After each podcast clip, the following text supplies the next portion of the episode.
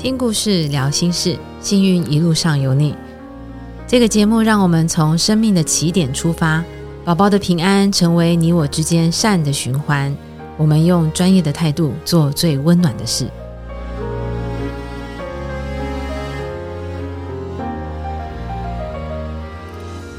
欢迎回到《幸运一路上有你》，很高兴今天再次邀请胎儿诊所专职遗传咨询的个案管理师易婷。上次与我们分享了结节性硬化症 （TSC） 的个案，那今天与我们继续分享有基因异常的一些家庭故事。我们欢迎易婷。嗨，艾梅。那我今天的第二个个案呢是迪乔氏症。那先来了解一下迪乔氏症是什么？那它其实就是二十二号染色体有部分的缺失所造成的疾病。那主要的临床症状呢，第一就是可能会合并心脏问题，像是前面第二集有提到的法洛氏，或是有心室中隔缺损等。那第二呢，可能在免疫的方面啊，会因为胸腺发育可能不完整，而使免疫力有缺乏的情形。那第三个部分是在外观上，可能会有眼距比较宽、恶劣、耳廓异常。分叉的悬雍垂等等，那其他的部分，譬如说听力可能会有损伤，那新生儿早期会出现低血钙的状况，其中最让人比较担心的就是智力与生长发育的部分，而这项也是刚好产前没有办法做预测的事情。依婷刚刚讲到低潮氏症这一些临床的表征，它是合并出现的，还是可能会单独出现？嗯，它也有可能会单独出现，或是单一个，对不对？对，然后或者是用合并的方式出现。那我上述讲的这些都是比较常见的。那当然也有像我们这个 case 一样，它在结构上是正常的这样子。嗯，所以在结构上，如果发现有一些刚刚你提到的这些心脏啊、额裂啊、耳廓异常这些问题，我们可能就要有一些敏感度。对，所以其实，在我们这边高层次超音波下，如果有发现就是心脏啊，或是在他的脸部，或者是说他有唇腭裂的情形，其实我们都会进行遗传咨询，告诉他说可以去做羊膜穿刺的检查来查查看。当然，这个东西关联性并没有那么高。对，只是说，就是我们按照惯例，还是要告诉他们可以去做做看，即使说可能最后是没事的这样子，就是排除其他的可能，这样我们比较有心理准备嘛。对，对不对？好，那依婷可以跟我们讲一下这个低潮式宝宝他疾病的状况吗？好。那这个个案呢，她是在怀孕二十三周的时候，从遥远的东台湾北上来就诊的。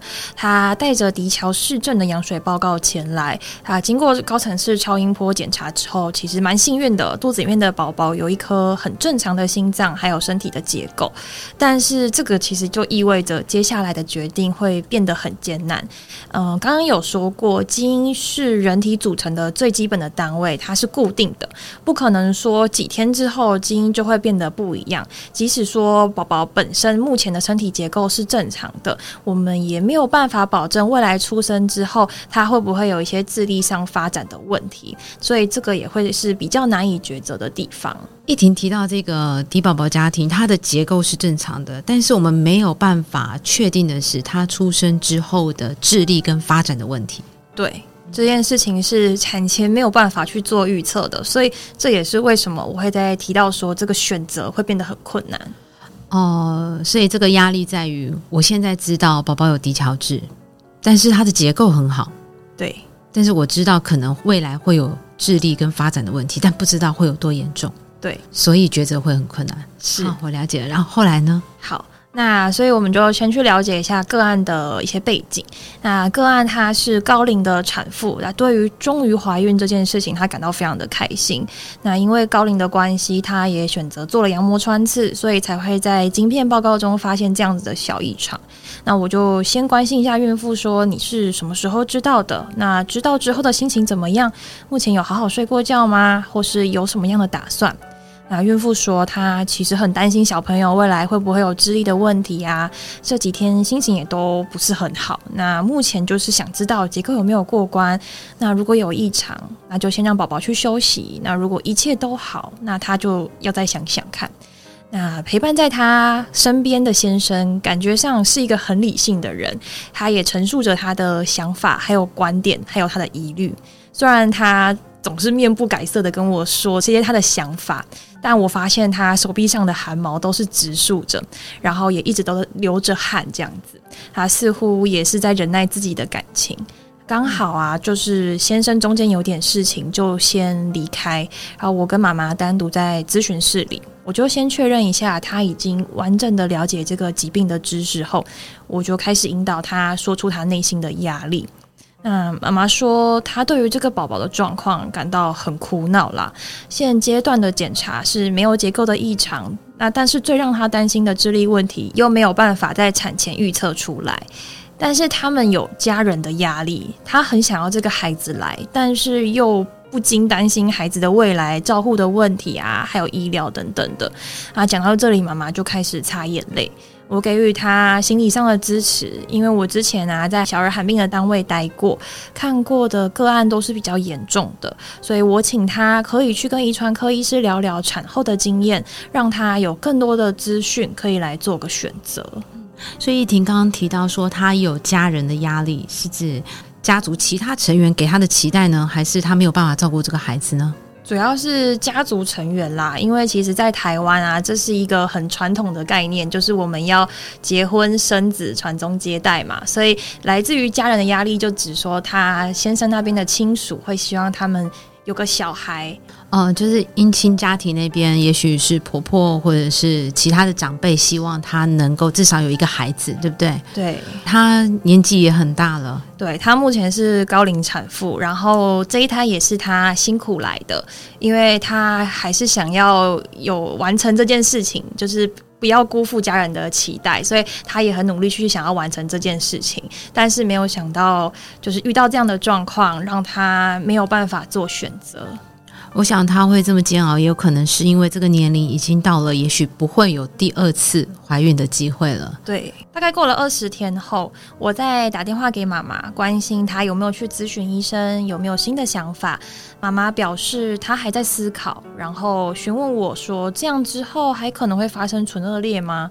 我告诉他说，高层次上目前是没有异常的。那唇腭裂啊，也并不会突然裂开。然后我再次的建议他去遗传科做咨询。那妈妈也表示 OK。听起来妈妈还是在排除结构上有没有其他的异常。对，因为他会担心。嗯，对。那最后一次通话，妈妈就决定要生了。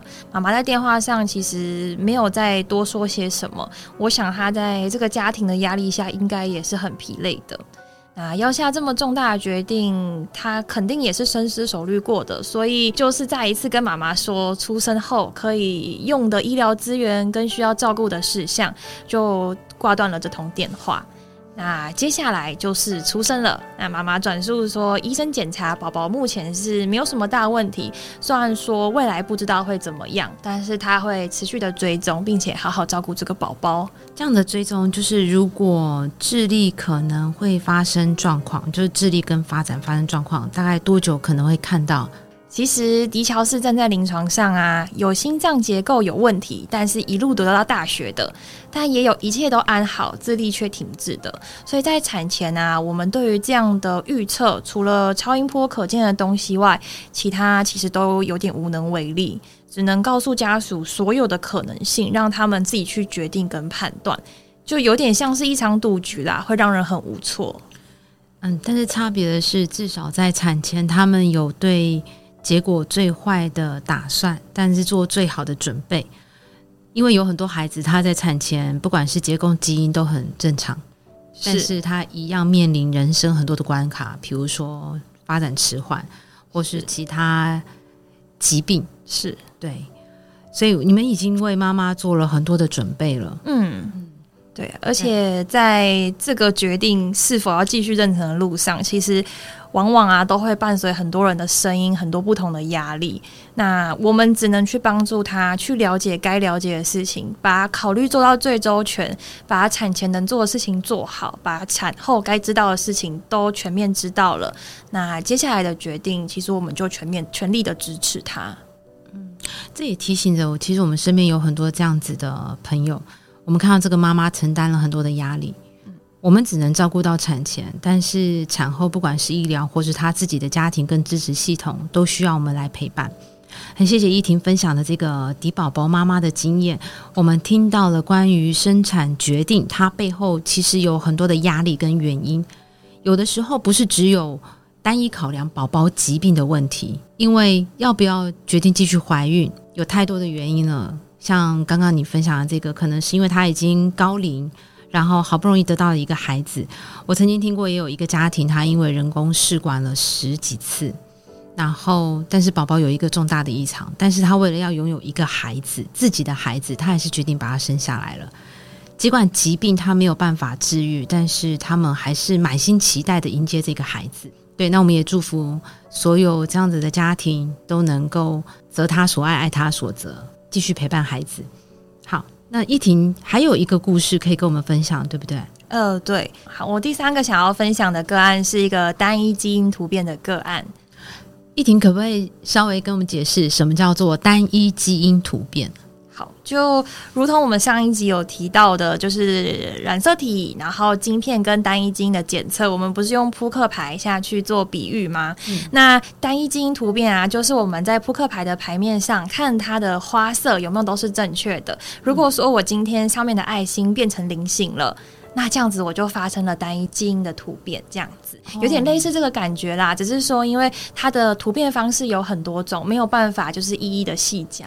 那这个个案啊，它来诊时是二十二周，宝宝是 COL2A1 基因突变啊。经过家族的追溯后，就发现了这个是来自于爸爸的小问题。那目前这个基因点位呢，在现在的资料库中啊，也没有什么 case 可以作为参考。而我们对于这个基因之前的经验呢，就是 Stickler syndrome，是一个结缔组织有关的疾病。那突变的基因会造成胶原蛋白的制造组装发生了异常。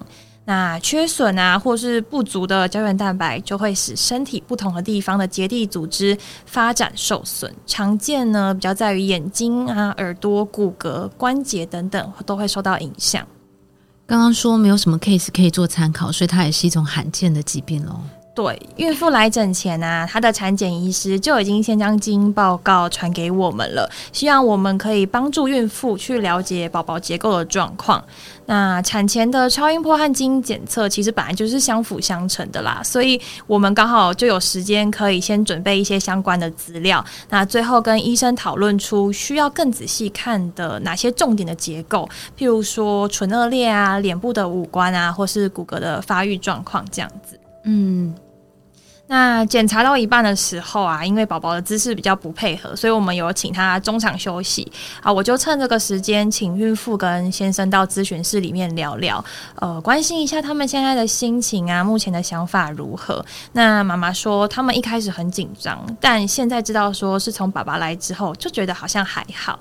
只是说还没有很明确的想法，但他们有做了很多的功课。那我就再提供一些疾病的相关资讯给妈妈。那这个时候，妈妈就提出了一个问题：就原来他们啊，跟我们之前的 case 有交流过，他们想要知道基因报告上写的是什么意思，那跟别人的差异在哪里？啊，我就依照了字面上的解释给他听，并谈起了基因有趣且奥妙的地方。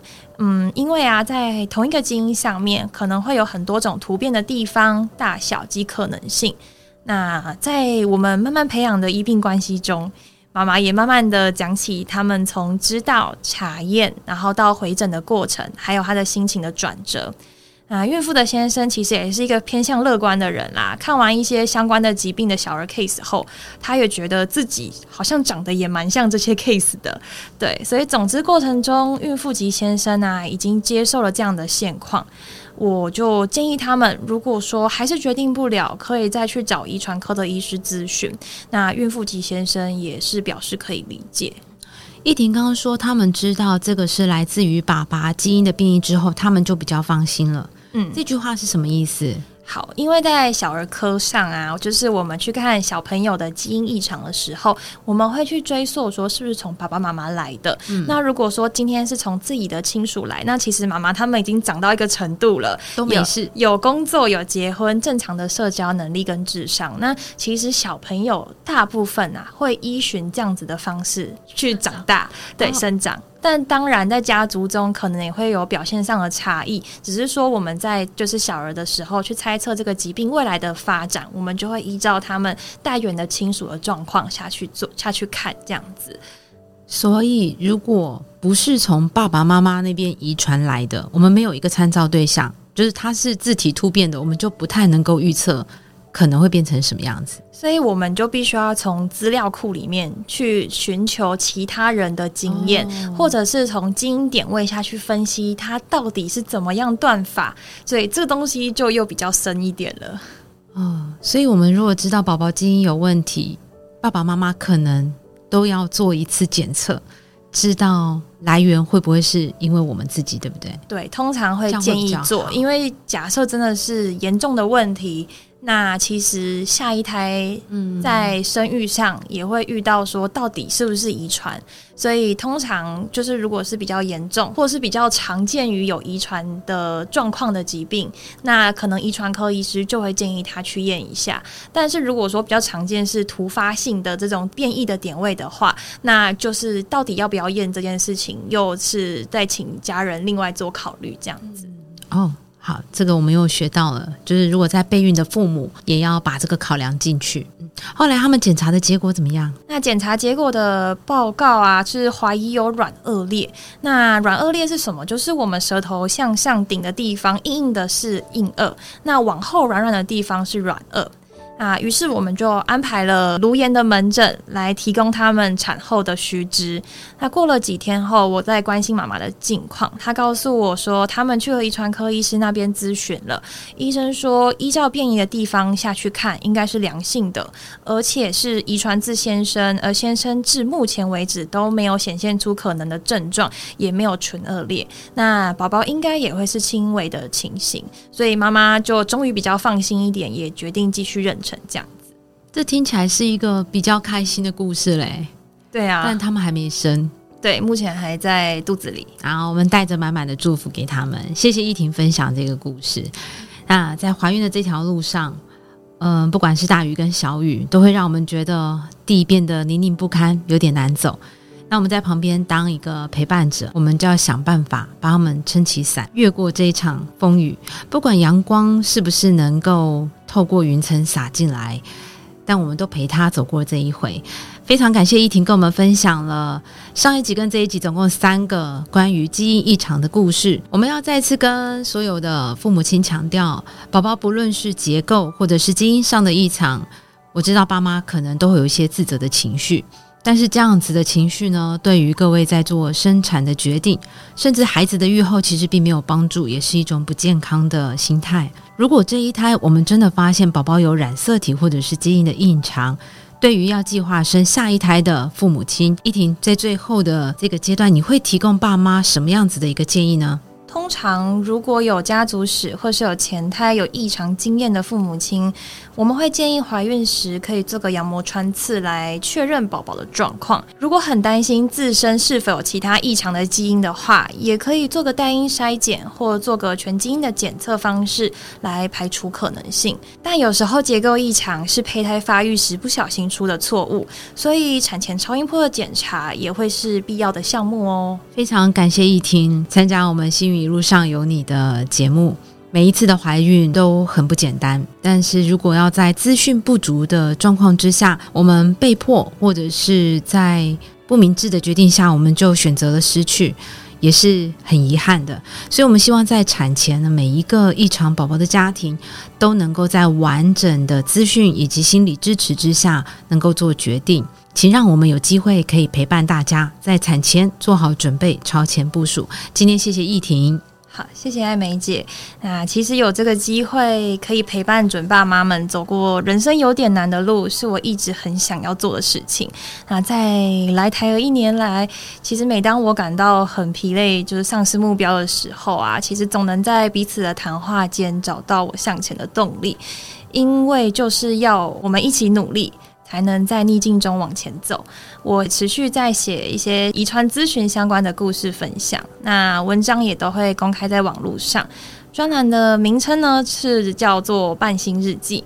我希望我能陪伴每一位家长的心，并且透过这些生命的小故事，利用文字记录下来这些曾经来过且勇敢过的宝宝，还有爸妈，也让曾经受过伤或是正在内心彷徨、焦虑的准爸妈们，可以更坚强、更有勇气的面对未来。好，谢谢依婷。我们最后再提醒大家，Google 搜寻“伴心日记”，陪伴的伴。心情的心就可以看到依婷分享的遗传咨询的文章。谢谢依婷，谢谢，拜拜。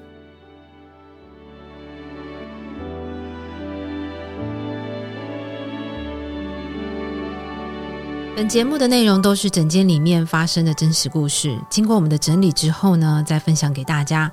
我们不会泄露个案的隐私或者是个资，但如果有类似的状况，也请各位听众仅做参考。本节目也呼吁各位听众，如果遇到相同的状况，或者是希望能够对医学疾病更了解的，要寻求专业的医师人员哦。希望你喜欢今天的节目，我们下次见。